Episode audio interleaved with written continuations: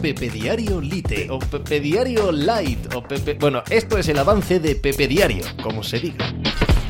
Hola, ¿qué tal? Hoy estamos a miércoles 7 de diciembre del año 2022. Ayer Luis Enrique eh, comprobó en sus propias carnes, y lo va a hacer en los próximos días, no hay la menor duda de esto, la importancia colosal de una victoria o una derrota de un partido eliminatorio en un mundial. Es todo a lo que aspira un seleccionador, una selección durante años, es aquello que queda grabado a fuego en la mente de los aficionados y, y es para lo que se juega nada más, para ganar o para perder de manera dramática, épica, de manera sollozante o de manera gozosa en un partido eliminatorio de un campeonato del mundo.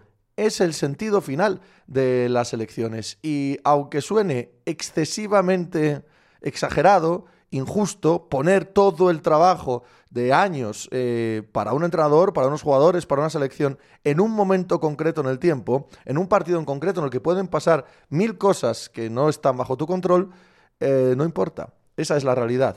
No hay otra. España perdió en octavos de final frente a Marruecos en el Mundial de Qatar 2022 y por lo tanto la era de Luis Enrique ha sido un fracaso. Y el cómo se ha llegado hasta aquí y el cómo se ha perdido este partido son objeto de debate nacional.